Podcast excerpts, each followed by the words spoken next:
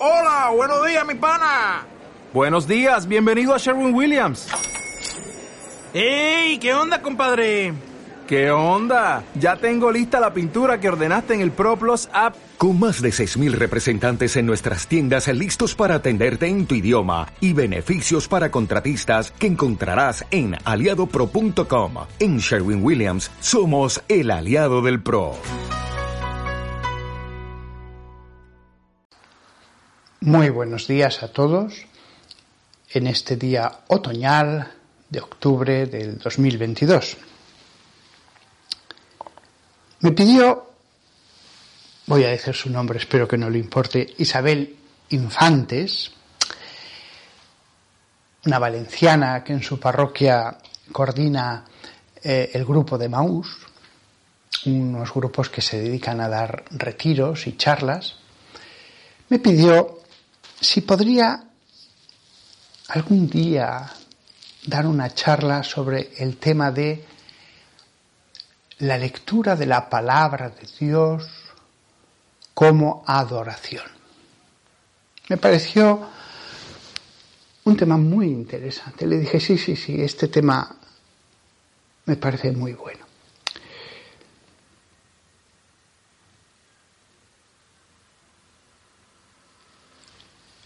Voy a insistir tanto en la escucha de la palabra de Dios que no está de más para algunas personas recordar que no soy eh, protestante. ¿eh?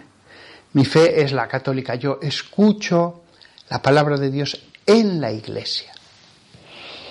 Escucho su palabra de acuerdo al magisterio de la iglesia católica. He dedicado algunas charlas a ese tema, la escucha de la palabra en la iglesia. Sin embargo, hoy la charla va a tratar sobre la escucha de la palabra de Dios, como fuente de santificación, como adoración, lo que eso significa. ¿eh? Espero que nadie se escandalice por insistir tanto en la Biblia. ¿eh? Bien. También hay que hacer una segunda advertencia antes de comenzar. Leer la Biblia no es necesario para la salvación. Sin duda habrá habido millones y millones de creyentes que se han salvado conociendo solo unas cuantas verdades esenciales. La lectura de la Biblia no es necesaria para la salvación, dado que la mayor parte de la humanidad no ha sabido leer.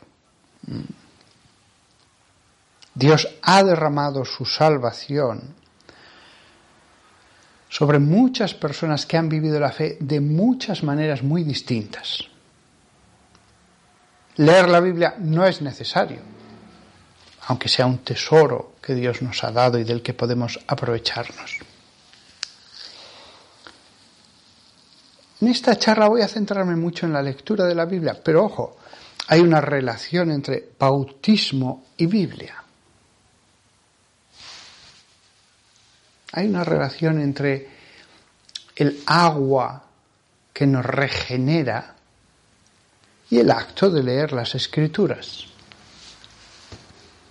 Del mismo modo que esa unión entre bautismo y escrituras está a su vez en relación con otra cosa que aparece en la Biblia, la Eucaristía, la reunión de los cristianos, pero no cualquier tipo de reunión, para partir el pan.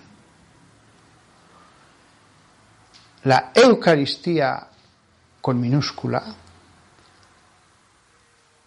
entra en relación con la Eucaristía con mayúscula para los católicos.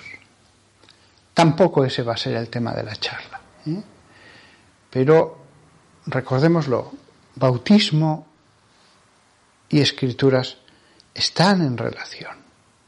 Y eso nos lleva a la Eucaristía. Bien. Antes de hablar del tema de eh,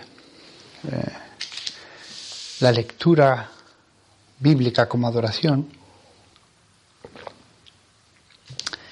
hay que preguntarnos, la charla va a ser muy cristiana, pero voy a hacer una pregunta filosófica antes, como prólogo, ya entrando en el tema. Hemos pasado el preámbulo.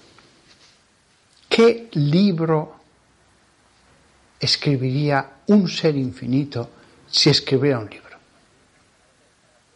Imaginemos no ya a un Platón, a un Aristóteles, a un Plotino, no a un neoplatónico ni a un ni siquiera en la línea del el eclecticismo de Cicerón. Imaginemos a un filósofo ya del siglo XX, la, eh, filosofía ha evolucionado para bien, que con todo el conocimiento de la filosofía de 20 siglos se preguntara, si existiera un ser infinito, ¿qué libro escribiría un ser infinito? ¿Cómo podría ser ese libro? ¿Qué implicaría que un ser infinito escribe un libro como autor? Y que además ese es el mensaje para sus hijos, a través de todos los siglos, para todas las generaciones, para toda la geografía de la Tierra. Los filósofos, divagando sobre esta pregunta, dirían, ¿qué tema escogería? ¿Qué personajes? ¿Qué matices tendría el texto? Sería un libro perfecto. No podría tener ningún error. Pero no bastaría el que un libro no tuviera ningún error.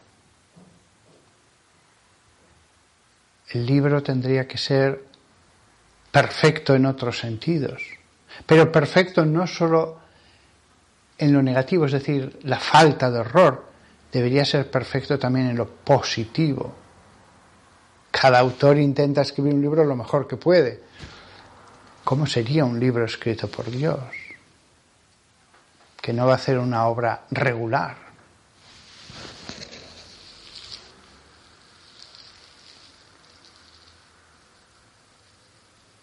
Y esto hablando de la inteligencia. El libro desbordaría inteligencia. Pero claro, Dios es también bondad. Luego el libro debe estar repleto de bondad, pero no cualquier bondad. La bondad de Dios es santa, que es un tipo de bondad. El libro, por lo tanto, debe estar desbordante de santidad. El libro cuyo autor es Dios. A mí que me gusta mucho la literatura, me admira hasta lo más profundo de mi inteligencia. Somos espíritu y tenemos inteligencia, no solo voluntad. Hasta lo más profundo de mi inteligencia, ver la inteligencia que algunos autores han puesto en la gran obra de su vida. A veces una obra que han estado haciendo 20, 30 años, haciendo, rehaciéndola, retocándola, pidiendo consejo, y al final se llega a un texto en 200, 300, 500 páginas que te admira, que dices, esto es increíble, qué matices, qué estructura, qué profundidad en el contenido, qué belleza. Y tantísimas cosas. Se puede dar una conferencia entera de una hora sobre una de estas obras magistrales de un gran autor. Ojo, se puede dar una conferencia y en la universidad hay cursos que durante cuatro meses, a razón de dos horas a la semana, analizan una sola obra y vuelves a leer otra vez ese texto años después y de nuevo encuentras aspectos, bellezas sutilidades que no habías descubierto en la lectura número 5. Si eso es así con los humanos, ¿qué no será con Dios? Pero insisto, Dios no es solo inteligencia, es bondad. Pero Dios, bueno, hago un pequeño paréntesis. Si Dios escribe un libro, puede hacer que de pronto el libro descienda del cielo, encuadernado, escrito, y simplemente lo leemos. Pero el Dios bíblico lo que nos ha dicho es que ha usado a humanos como autores del libro del que él era verdadero autor. Lo cual es más inteligente, más profundo, millones de veces más interesante, que si él hubiera escrito directamente y baja como un meteorito baja descendiendo lentamente, levitando, un libro ya, encuadernado, impreso, perfecto. Dios ha querido usar humanos para escribir ese libro. Es como la evolución. Dios podría directamente haber puesto sobre la tierra gamos, eh, comadrejas, renos,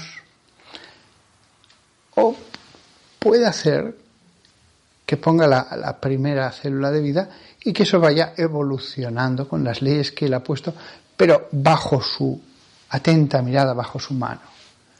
Es mucho más interesante ver toda la zoología actual como fruto de esa evolución que no si directamente hubiera dicho vamos a crear 20.000 especies y las ponemos sobre la Tierra.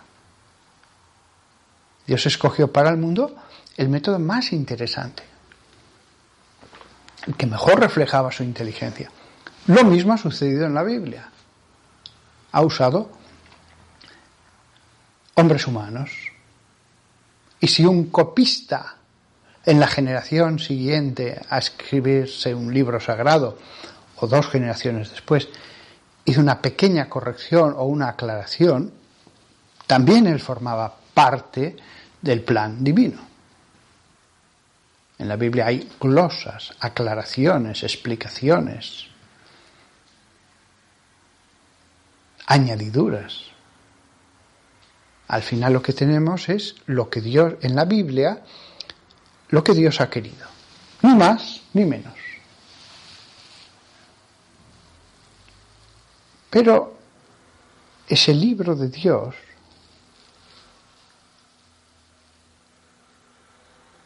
Ya, es impresionante el hecho de que Dios sea autor, pero ese libro de Dios tiene otro aspecto que lo vuelve ya no más interesante, sino a otro nivel. Y es que es acompañado de la gracia. La buena lectura de la Biblia viene acompañada de la gracia. La persona al leer, si lee bien, otra cosa es leer como un profesor de universidad que tiene que dar una clase y lee ese texto de un modo frío, sin fe, diseccionándolo, criticándolo. Allí puede no acompañarle la gracia en ningún momento. Pero en la lectura adecuada, la lectura buena, es una palabra viva, no es solo un libro, es una palabra en la que la presencia del Espíritu Santo obrará.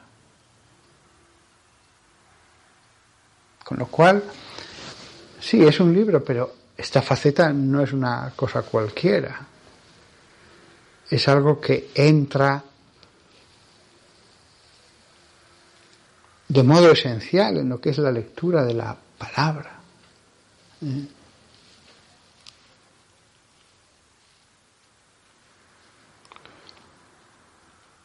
Una cosa quiero también dejar claro en esta parte filosófica. ¿eh? Si Dios escribe un libro, ese libro es, está ajeno a cualquier error. Dios no puede ni equivocarse, ni hacer que nos equivoquemos. La Biblia, por lo tanto, no tiene ningún error. Si Dios ha escrito un libro, no puede tener ningún error. Del mismo modo que Dios no puede escribir un libro para llevarnos al mal, para llevarnos al pecado.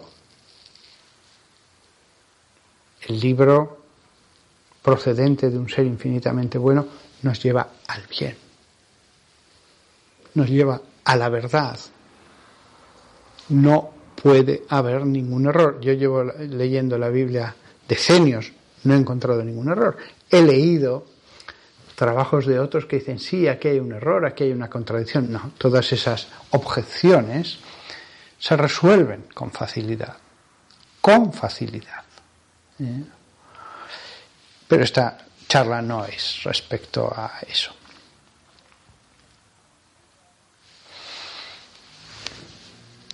Pasamos ya a la parte, dejamos la parte filosófica de reflexiones filosóficas. El creador que crea un libro y pasamos ya a la parte cristiana de lo que es la lectura de la Biblia. Ya que es estos grupos de Maús para los que han suscitado esta charla, Jesús habló en el camino. La Biblia se transforma en camino. Jesús estaba en el camino, a Emmaús, hablando a esos dos discípulos. La Biblia se transforma en el camino en el que está Jesús. Nos lleva a Jesús, pero ya estamos con Jesús en ese camino. Nos acompaña, nos explica las escrituras. Jesús mismo es el camino Pero evidentemente si contemplamos la humanidad de Jesús, Dios hecho hombre, imaginémoslo sobre la losa en el sepulcro, es un cuerpo mudo.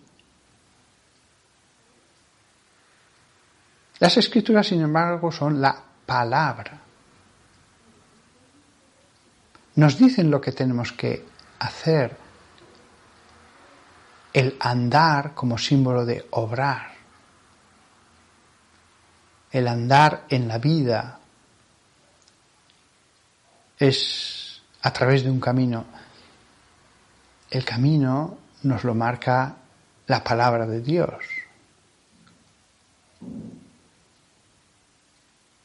Como vemos, no es un libro meramente para cultivar la inteligencia. Hay una relación, antes he dicho entre bautismo y escrituras, hay una relación entre palabra de Dios y obrar,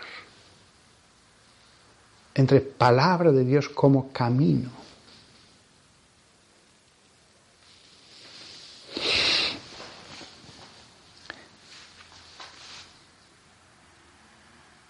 Los discípulos de Maús iban con Jesús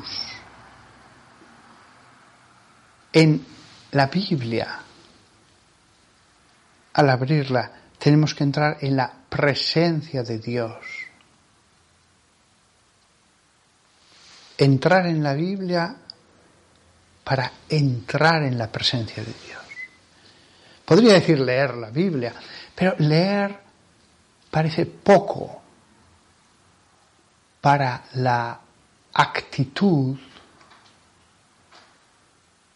del cristiano que va a escuchar la palabra de Dios. Escuchar me parece demasiado externo. Hay que entrar.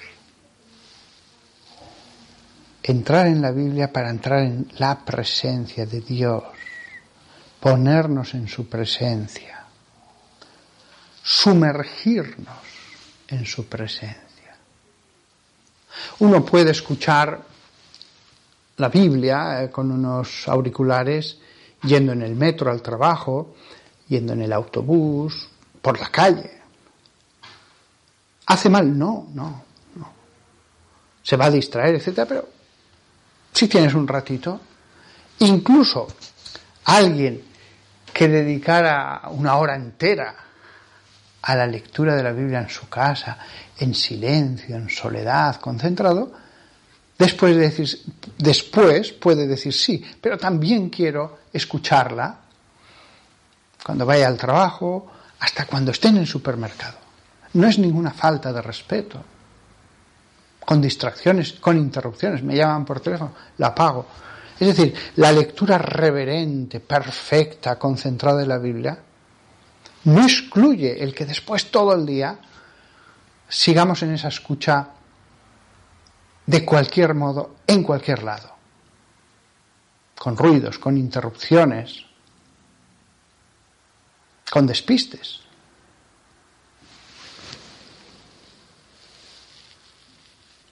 Pero es cierto que no es lo mismo esa lectura, esa escucha en cualquier lado, de cualquier manera, con el momento del día, o varios, pero bueno, ya con uno me conformaría, el momento del día en que uno apaga el teléfono, no hay ruidos, se encierra en su habitación, no estoy para nadie y me dedico a escuchar a Dios.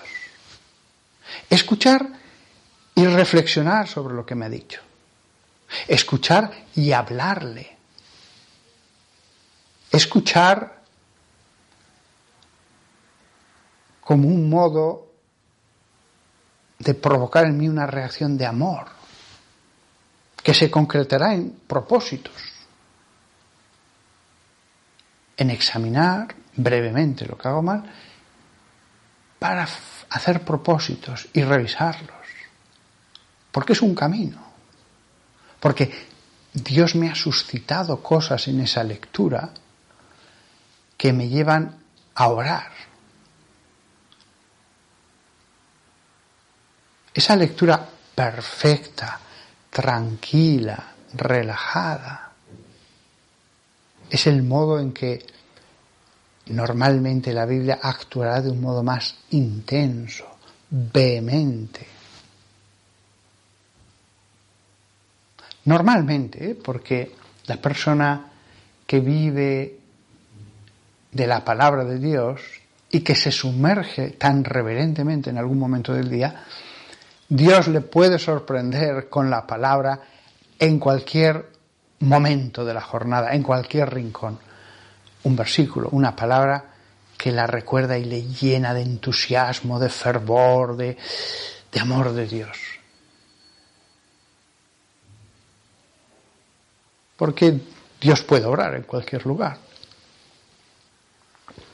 Pero Dios actúa de esa manera si también ponemos los medios, si también reservamos un tiempo, de todo el tiempo que Dios nos ha dado, para el dador del tiempo, en su escucha, en su presencia. Leer es poco, hay que sumergirse, hay que acostumbrarse apagar el teléfono. Hay gente que no, no lo puede apagar nunca. Puede haber una emergencia. Cuando yo apago el teléfono para sumergirme en Dios, que se hunda el mundo, que se hunda el mundo, no me importa. Yo estoy, ya me enteraré cuando salga de esta inmersión. Es que se puede morir un hijo mío que se muera la mitad de mi familia, ya me enteraré al salir de la oración. Ahora no me interrumpáis.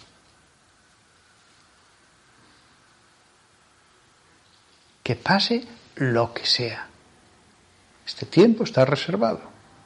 Ni me acuerdo de lo, del mundo.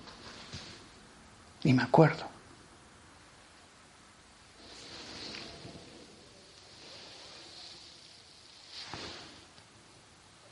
El bautismo es una inmersión. Se suele traducir como lavado, pero la palabra baptizein en realidad, es sumergirse. ¿Por qué? Porque realmente es todo el ser el que se sumerge.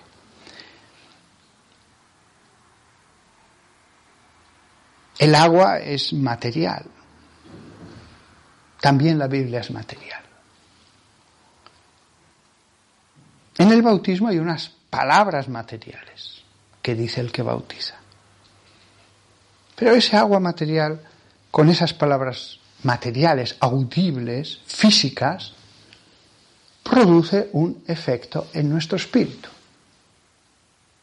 El bautismo produce un efecto en nuestro espíritu, siendo el agua material, siendo las palabras materiales, en el sentido de audibles, vibraciones en el aire.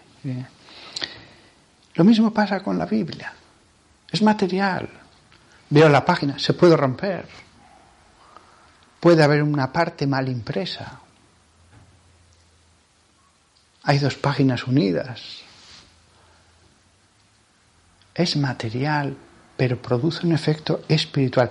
Decíamos, agua, palabra. Lo mismo va a suceder en la Biblia. Hay una cosa material y una palabra material, pero produce un efecto espiritual.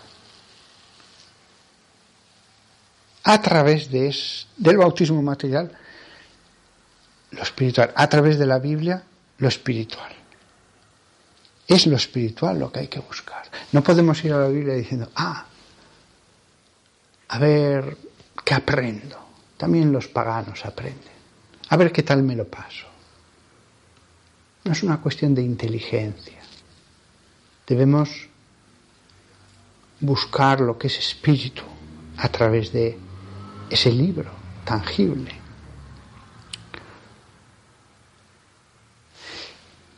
Muchas veces cerramos los ojos en la lectura de la palabra de Dios, símbolo de cerramos las ventanas del alma. No quiero ver nada más que a Dios. Estamos sentados. El discípulo se sienta para escuchar al maestro. Los alumnos griegos se sentaban para escuchar al filósofo que les iba a hablar o al maestro de la estoa sobre el tema que fuera. Nosotros nos sentamos como discípulos, como alumnos, como el que escucha. Y muchas veces cerramos los ojos, queriendo conservar esa palabra, no distraernos, darle vueltas o que resuene. A veces no hay que darle vueltas con la cabeza, solo hay que resuene. A veces es una palabra la que ha producido el efecto. Otras veces no, otras veces meditamos los sentidos, vemos exactamente qué significa cada palabra, la inteligencia entra en juego. No es algo malo, no es algo malo, pero no puede ser solo la inteligencia.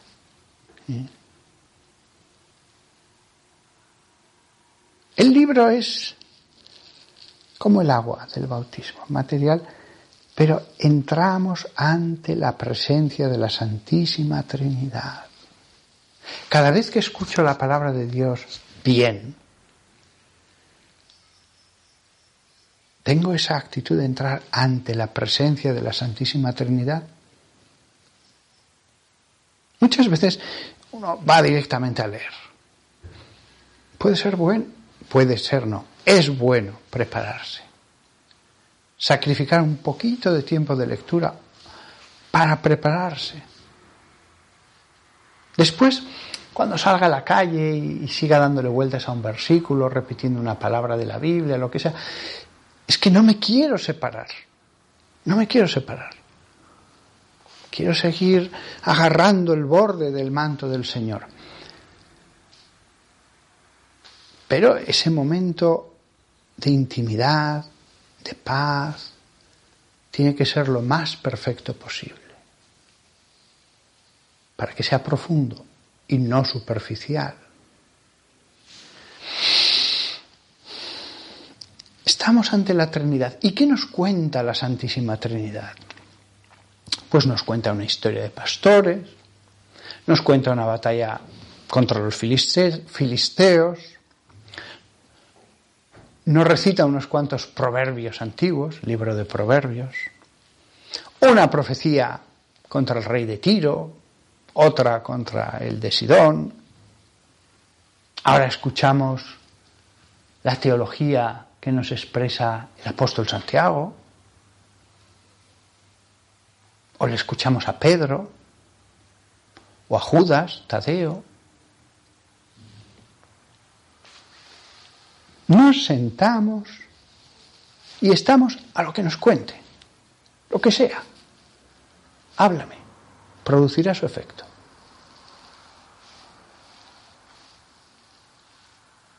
Por supuesto, se puede leer la, la, Biblia en el orden que uno quiera, pero yo suelo aconsejar todo seguido, para leerla íntegramente, que no se pierda ni un versículo como un recorrido, la Biblia como un camino. Si uno siente poderosamente que tiene que interrumpir y leer un libro concreto, que lo haga. Pero, en principio, creo que la lectura íntegra es lo más recomendable para un hombre que quiere vivir de la palabra.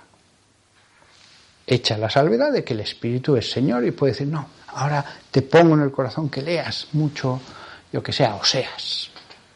Pues en esos casos yo lo apunto, vuelvo a donde me quedé y cuando llega a Oseas lo salto para así eh, leer la Biblia entera sin problemas y si varias veces he tenido que hacer este tipo de excepciones en, en la lectura por orden.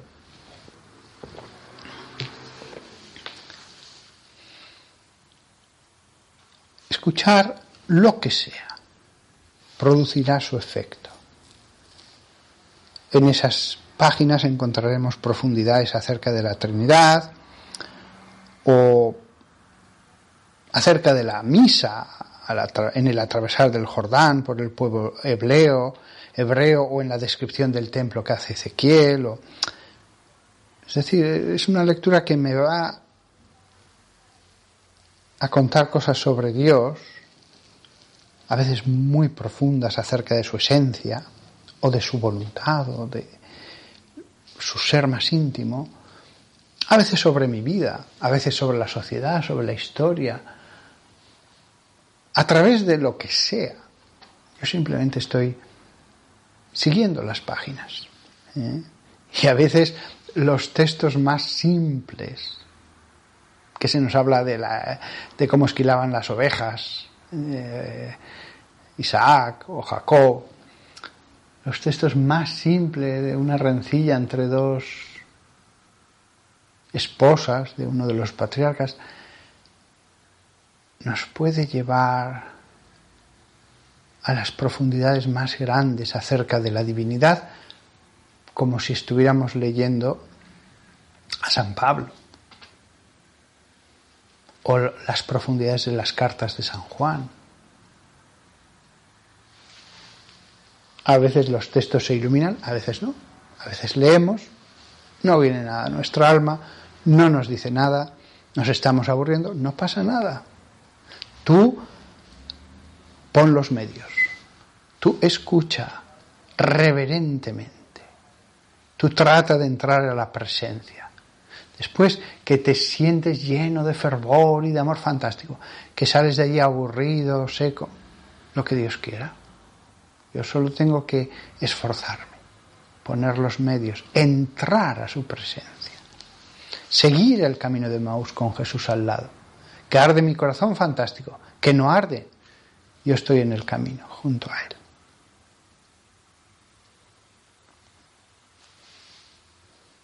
No olvidemos que Jesús contaba parábolas. Pero había algo que nos quería decir con esa historia. Lo mismo pasa con toda la Sagrada Escritura. Hay momentos puros en que se nos derrama una teología. Hay momentos de historias. Hay momentos de alabanza. un salmo, el eh, sobre todo los salmos, ¿eh? pero hay momentos sálmicos, himnos repartidos por toda la Biblia. La Biblia me lleva ahora a alabar, ahora a pedir perdón, ahora a dar gracias, ahora a reconocer que todo viene de Él. La Biblia nos guía. La Biblia me habla a mí. Y si yo contara a Sofonías o al apóstol Juan lo que he sentido que me decía Dios al leer ese rollo antiguo o esa carta, ellos se sorprenderían, vaya, te, ha dicho eso, el Señor ha sentido que, que era como que te decía eso. Jamás lo hubieran imaginado al leerlo. Porque una cosa es el sentido primario, lo que quería decir el autor humano, y otra cosa es un sentido secundario que yo entiendo, que me lo dice a mí, que de allí paso a entender otras cosas como si fuera una parábola. ¿eh? El sentido primario es el que quiso darle el autor, hay sentidos y no solamente uno más, a veces muchos a un mismo texto, en que ves el texto y dices, sí, sí, claramente veo que me habla de esto, pero también de esto y también de esto. ¿eh? Jesús hace dos mil años, imaginemos que hablaba en una plaza. Uno se acerca y le escucha a ver si le interesa, a ver si le convence, a ver si estoy de acuerdo o no, juzga lo que está escuchando. Otro Galileo, en esa misma época, en esa misma plaza, piensa, no, este es el Dios de Abraham, Isaac y Jacob que se ha encarnado, que me va a hablar y le adora mientras le escucha. Si os fijáis, estos dos extremos, los dos escuchan y sin embargo es una escucha totalmente distinta. Los dos escuchan, pero uno adora, el otro juzga. Escuchan lo mismo y uno puede marcharse muy disconforme y con desagrado, el otro extasiado, dando gracias al Padre por haber podido escuchar esas palabras de vida. Lo mismo pasa con la Biblia. Si podríamos adorar a Jesús mientras le escuchamos en una plaza de una ciudad de Galilea, también ahora podemos adorar a Dios a la Trinidad en la escucha. Adorar a Dios en su palabra. Adorarle en. Dios es espíritu. No se le ve, no se le escucha con oídos materiales, pero tenemos su palabra. La palabra como el terreno sagrado donde está la zarza ardiente. La misma zarza ardiente habla la misma zarza ardiente es algo visible. Como será la zarza ardiente en la Biblia, o la columna de fuego, o la paloma que desciende sobre la cabeza de Jesús.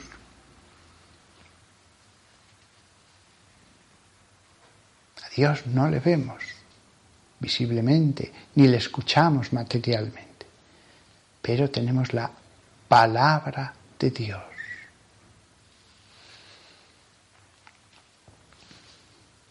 La escucha debe convertirse en un acto central de nuestra vida espiritual. No es un elemento más. ¿Por qué la escucha es tan importante? Porque muchos cristianos, cuando van a la oración, van a pedir, pedir, pedir, pedir. Cuando tienen por fin un momento de oraciones, pedir, Y muchas veces es un yo, yo, yo, yo, yo. Y se les va todo el tiempo, por largo que sea, en insistir en, en su petición, yo, el yo. Hay modos de pedir que son un reconocimiento de la grandeza de Dios y modos de pedir que son darle vueltas al yo. No digo yo que en algunos momentos uno se sienta muy movido a pedir y largamente, pero normalmente la oración no puede ser solo oración de petición. Debe ser adoración, alabanza, acción de gracias, reflexión sobre lo que es Dios. No es solo petición, ni siquiera petición de perdón. Hay personas que la oración es pedir perdón, pedir perdón, pedir perdón, yo soy un desastre. Bueno, vale, vale. Deja de estar en ti mismo, entra en la presencia de Él, contémplale. La palabra ayuda. La palabra pone coto a nuestros pensamientos, nuestras obsesiones nuestras insistencias. Y le escuchamos. Y meditamos eso, porque somos pobres humanos que tendemos, si no, a volver al yo, incluso en la presencia de Dios. La escucha de la palabra nos lleva a escuchar al otro. Juan 14, 6. Jesús le dijo, yo soy el camino y la verdad y la vida. La verdad. ¿Qué duda cabe? Hay una relación entre verdad y Biblia. Verdad y Biblia. Y hay una relación entre verdad y camino. Camino de mandamientos, de consejos. Hay una relación entre ese camino de mandamientos y consejos y la vida espiritual. Conocer ese camino, aceptarlo, tratar de entenderlo. La palabra nos lleva a recorrer ese camino. Camino, vida espiritual.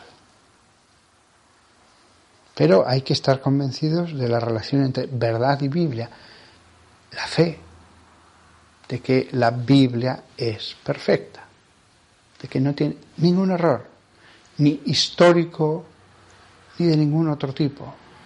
Todo es verdad. Todo es verdad. Verdad que se convierte en camino. Jesús dijo, yo soy el camino y la verdad y la vida. La verdad está en la Biblia. Las palabras de Jesús están en la Biblia. Lo que realmente escuchamos es la Biblia. Directamente en el Nuevo Testamento indirectamente en la teología del Nuevo Testamento, directamente en el Evangelio, quería decir, directamente se le escucha en el Evangelio, indirectamente en la teología del Nuevo Testamento, pero también indirectamente en el Antiguo Testamento. Jesús dijo, buscadme en las Escrituras. Jesús nos habla en cada libro de las Escrituras. Jesús hablaba en parábolas en el Evangelio, pero ¿acaso todo el Antiguo Testamento no se transforma en una parábola llena de parábolas. Sucedieron históricamente, pero todo tiene una enseñanza. Hasta el detalle más pequeño de Ruth o el detalle más pequeño de Tobías.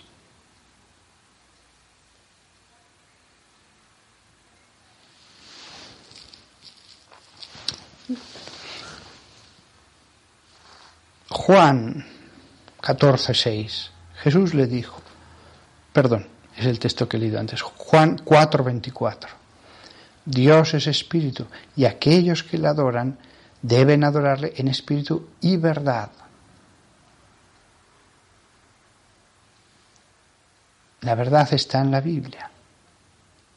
Luego, hay una relación entre adoración y Biblia.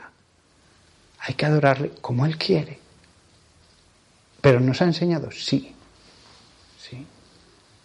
en el Antiguo Testamento, esa enseñanza era material, ritos materiales, objetos materiales, un cordero, una torta, aceite, incienso. En el Nuevo Testamento la adoración es espiritual.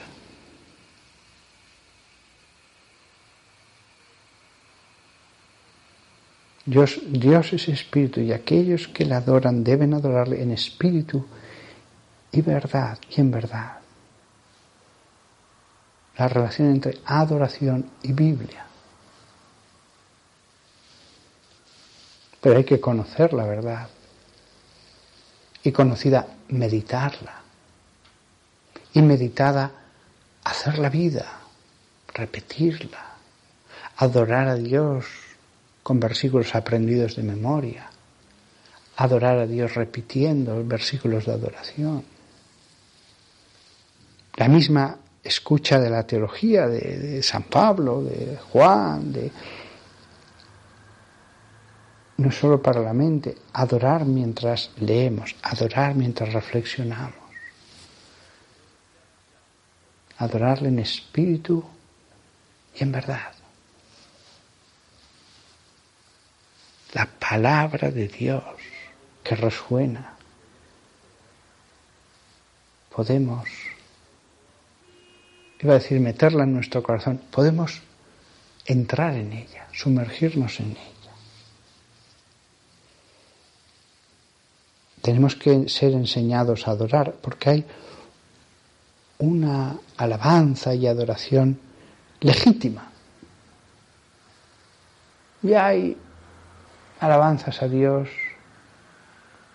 impurificadas.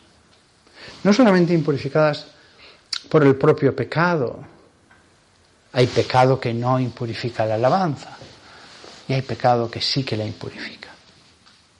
Porque hay, hay pecado que no entra en la esencia de la alabanza y hay otros que sí que afectan a la esencia de la alabanza, a su núcleo, a su corazón. Pero no solamente el pecado.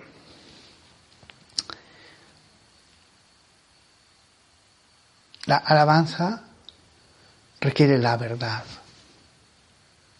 ¿A quién estoy adorando? ¿Cómo es Él? ¿Cómo soy yo ¿Cómo tengo que ser yo? Si la verdad está equivocada en mi mente acerca de Dios, acerca de cómo tengo que alabarle, eso afecta a mi alabanza. ¿eh? En la medida en que yo esté más en la verdad, mejor puedo alabarle. En la medida que yo esté más equivocado acerca de todo, incluso acerca de quién es Dios, la alabanza se va a resentir,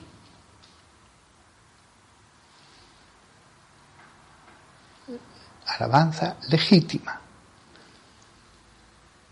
Se requiere la verdad. Lo mismo el obrar. Conocemos a cristianos, católicos, evangélicos, de todo tipo, que eh,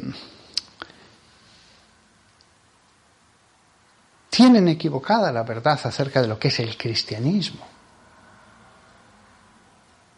Y eso, evidentemente, pues repercute en todo, en su petición de perdón, en su alabanza, en, la, en el modo en que pueden gozar del Señor aquí en la tierra y de su presencia. El obrar requiere verdad. Cuando algunos dicen, no, yo también soy cristiano, pero después hablas con ellos y su verdad contiene muchos errores. Y a veces errores que realmente afectan a todo el ser cristiano. Hay errores pequeños.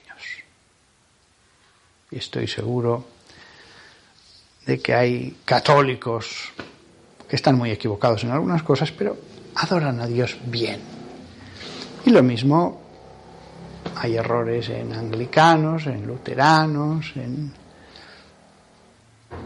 en todas las confesiones, pero le adoran a Dios, son adoradores de Dios y Dios está contento con ellos.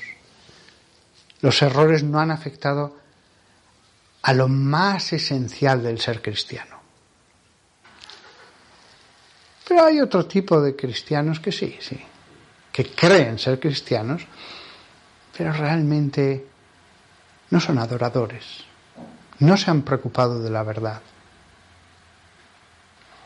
y han hecho crecer en su alma zarzas, vegetales, que, que no son beneficiosos sino nocivos.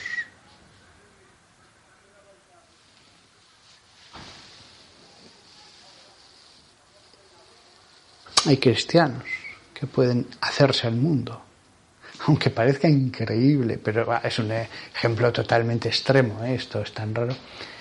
Hubo un capellán luterano en la época de, Hitler, que él le parecía perfecto el nazismo y unía nazismo con cristianismo. Es un ejemplo monstruoso, ¿no? Nadie suele llegar a tanto. Pero es un ejemplo de cómo un cristiano puede equivocar totalmente el camino. Totalmente. Se ha dicho de paso, le nombró obispo luterano el, el Reich, pero eh, cuando ya no faltaba tanto para el final de la guerra se suicidó. Algo tristísimo, pero que ciertamente tiene su lógica. ¿eh? Tiene su lógica no debería haberlo hecho, pero es verdad, dados todos sus presupuestos, dado el falso evangelio que seguía, el fruto era ese. El fruto era ese. El obrar requiere verdad. La palabra de Dios es pura y perfecta. Estemos en el ambiente que estemos, resonará siempre. También ese capellán militar que acabó siendo obispo de los cristianos eh, unidos al nazismo, no tuvo apenas seguidores, nada, nada. Prácticamente ninguno, ninguno. Pues eh, ese hombre leía la palabra de Dios y la palabra de Dios le acusaba, le volvía a mostrar el buen camino le amenazaba y le animaba a cambiar, las dos cosas. Un hombre como él, hay muchas fotos de él, no leería la palabra de Dios más que cuando estaba obligado en los actos religiosos.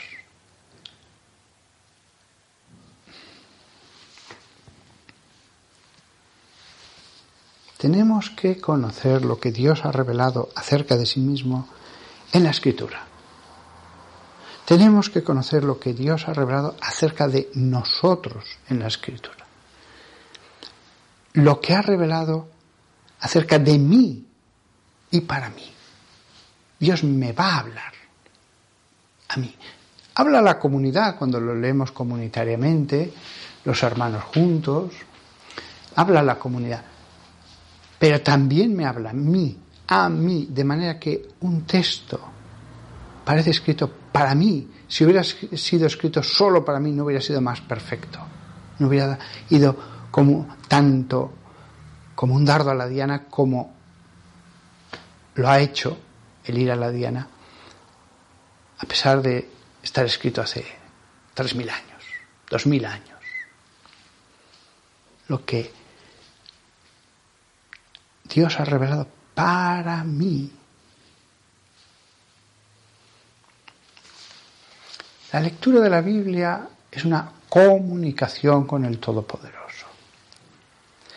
No es solo silencio como en el budismo,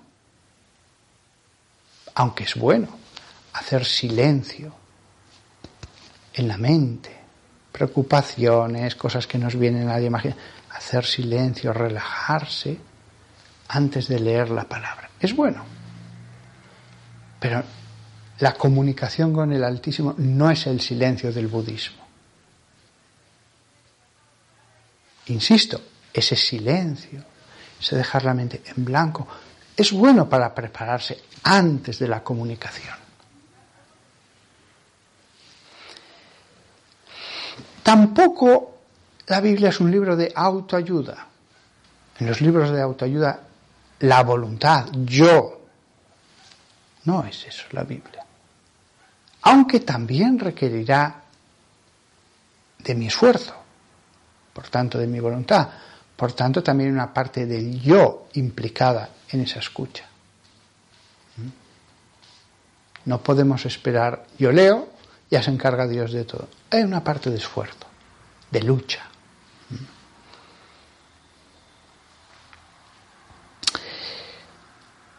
San Pablo estaba hablando una vez a los esposos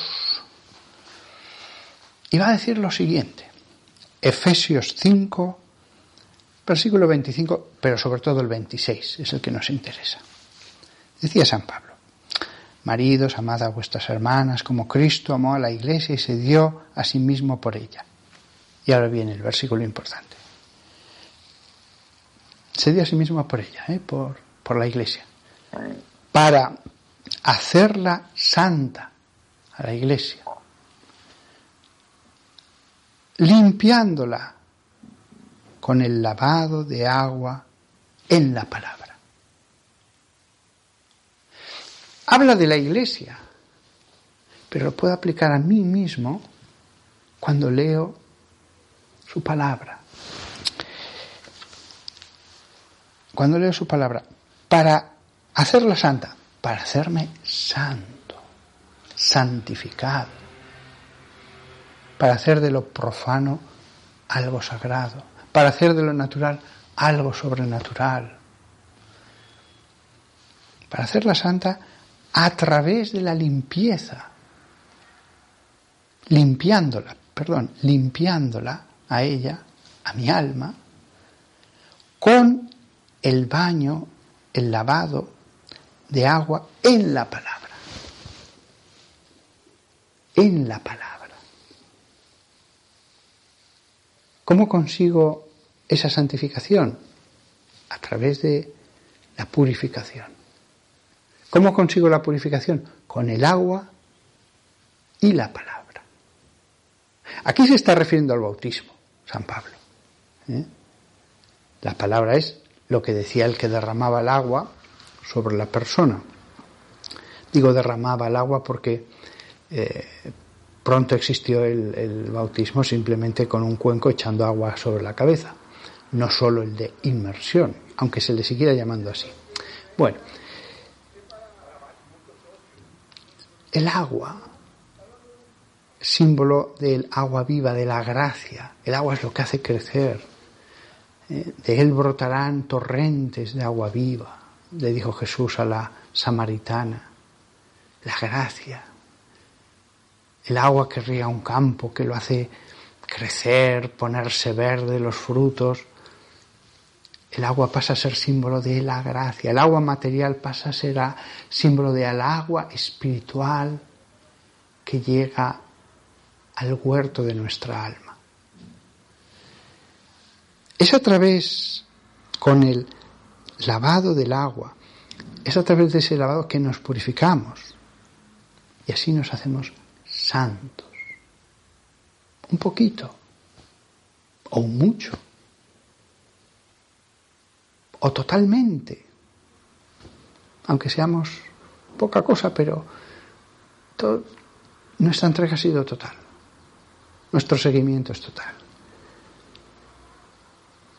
Para hacerla santa a la iglesia, yo lo refiero al alma, por la limpieza de ella con el lavado del agua en la palabra.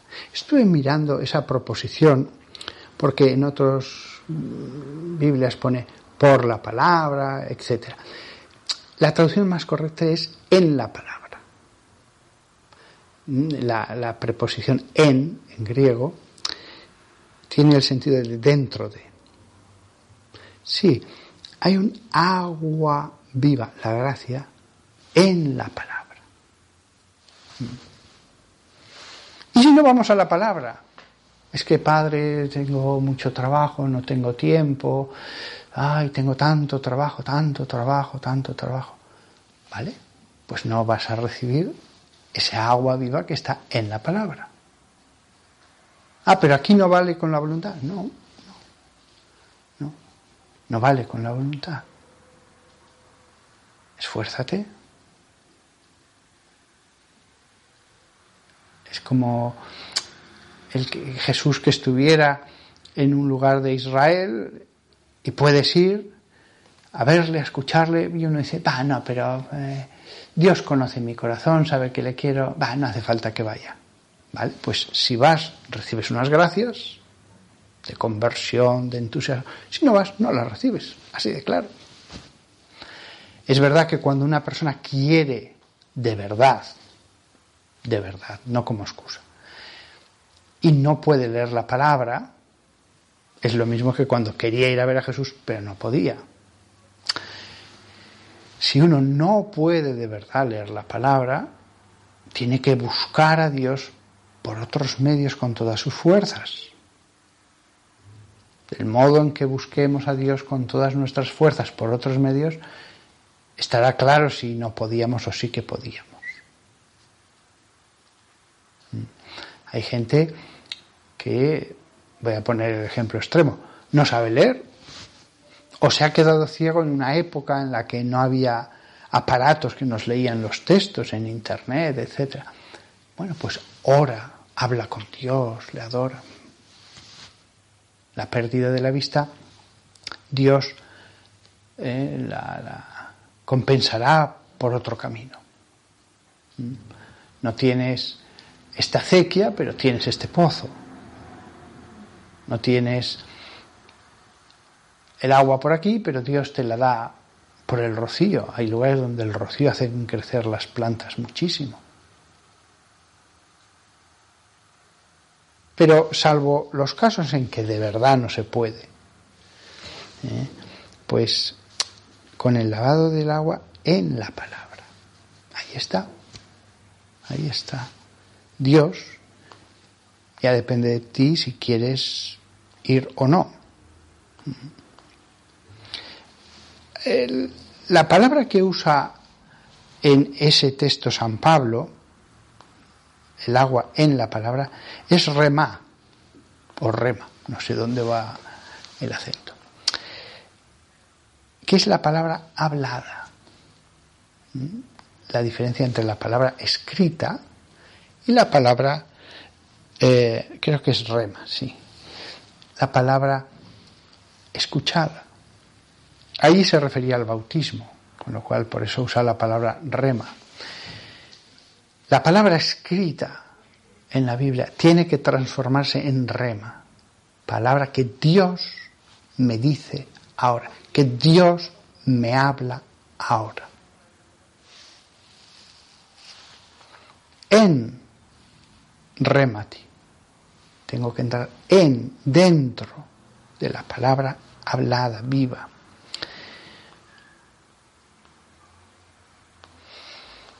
He llegado al final de la charla. No tenía más cosas escritas. ¿Qué puedo decir como epílogo? No lo tenía escrito el epílogo. Me he dado cuenta ahora. Después de toda esta charla, Todo, esto que he dicho no excluye eh, la adoración comunitaria, el encuentro comunitario, no excluye la iglesia, no excluye el magisterio.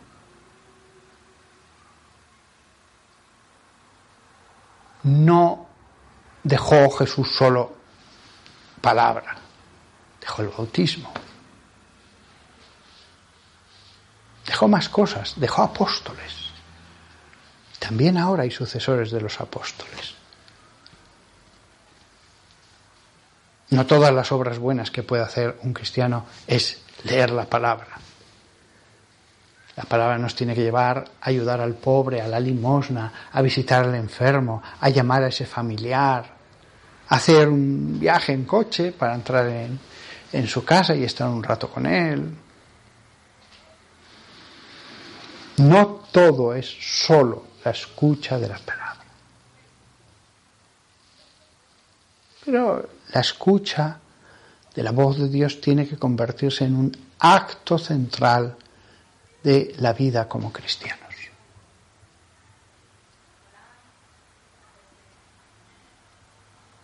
No todo es la palabra, pero de la palabra sale todo. No todo es la Biblia, os está hablando un católico, ¿eh?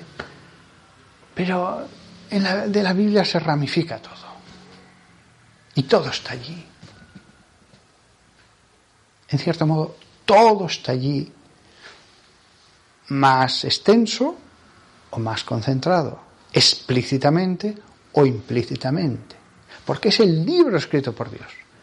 Dios podía haber dicho, voy a decir también esto, voy a añadir esto otro, voy a poner un libro que hable de tal cosa. Pero en la Biblia está lo que Dios ha querido. Si un ser infinito escribe un libro, no le falta ni una página, ni le sobra una página. Tiene desde la página 1 hasta la página 1500.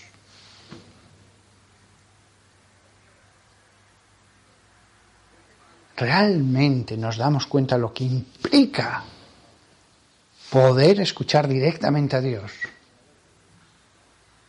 Lo que implica que Dios haya dejado un libro perfecto, un ser infinito, que pudiendo hacer cualquier cosa dice, os dejo este libro.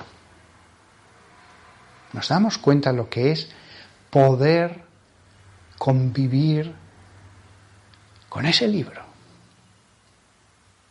Transformador, lleno de gracia.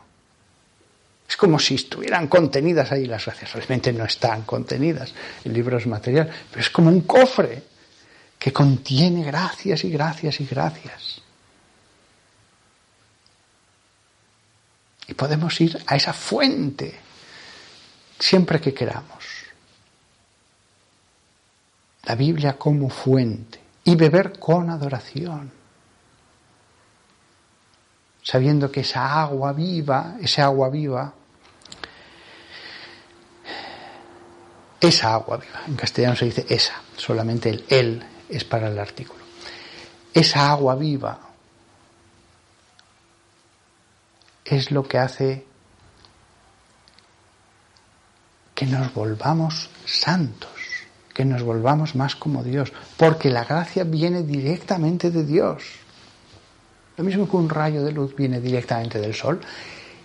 Un rayo que entra en esta habitación, si medio cierro y lo ve ahí, viene directamente del sol. Ese rayo.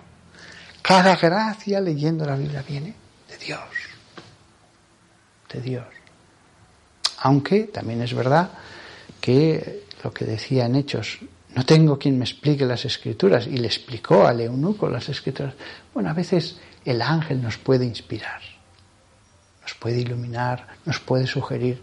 También los que están ya en el cielo, los santos, de nuestra familia, conocidos, antepasados, porque Dios es un Dios de vivos formamos una comunidad, hay una comunión de los santos. La gracia de Dios y la iluminación de ángeles y santos. De tal manera que también ese acercamiento a adorar a Dios bíblicamente, nos hemos acercado a una multitud de la Nueva Jerusalén y yo la invoco, yo le pido que me ayude a entender y cuando en el Evangelio de leo el pasaje de la Samaritana, esfuerzo por acostumbrarme a decir, llámala, ayúdame que estoy aquí, tú que estás ya con los santos. Y cuando leo pues otro personaje, por favor, también los personajes secundarios y los no muy buenos, si te has salvado, tú también, intercede multitud de intercesores. ante el trono. De manera que la Biblia se convierte en algo vivo y en no multitud.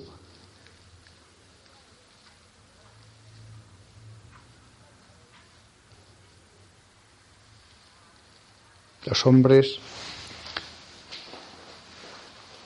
dicen, ah, si, si, si, Dios se revelara, a veces lo he escuchado de gente de nuestra generación, que ya es poscristiana, ¿existirá Dios? ¿No existirá? Y si existiera, y si se revelara, ya lo ha hecho, ya nos ha hablado, ya lo ha dejado todo por escrito y obra.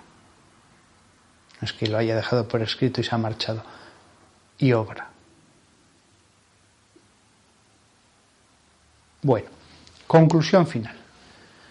Animo, no es obligatorio, no hay ningún versículo que diga que esto que voy a decir es obligatorio. Animo a leer un poquito la palabra de Dios cada día.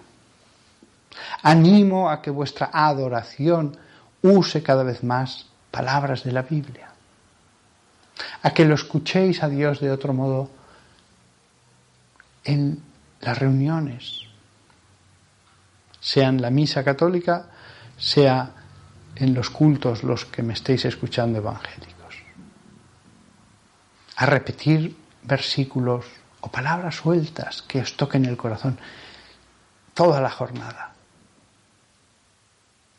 A inscribir esas palabras de memoria en la mente para que así las podáis usar. Entonces, la palabra de Dios será vida en vosotros. Viviréis en la palabra, de la palabra, que os iluminará y os dará fuerzas, etc.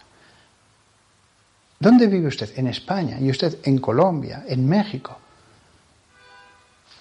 Estos cristianos de este talante que he dicho, de este peso, eh, de, esta densidad, podrían decir, vivo en la Biblia, vivo en la palabra de Dios.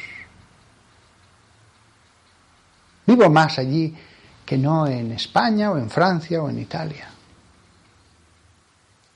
Mi mente está allí, mi corazón. Ah, ah, os decía antes, cuando leemos la palabra hay que cuidar de que no nos distraigamos con las cosas del día, nuestras preocupaciones. Cuando uno vive así, es al revés. La Biblia invade todo el día, todas las ocupaciones, incluso en el trabajo, nuestro corazón sigue dando vueltas a las líneas sagradas. Es justo al revés, no es que el mundo entre en nuestro tiempo de estar con Dios, sino que la Biblia invade el mundo de nuestro día de nuestro descanso.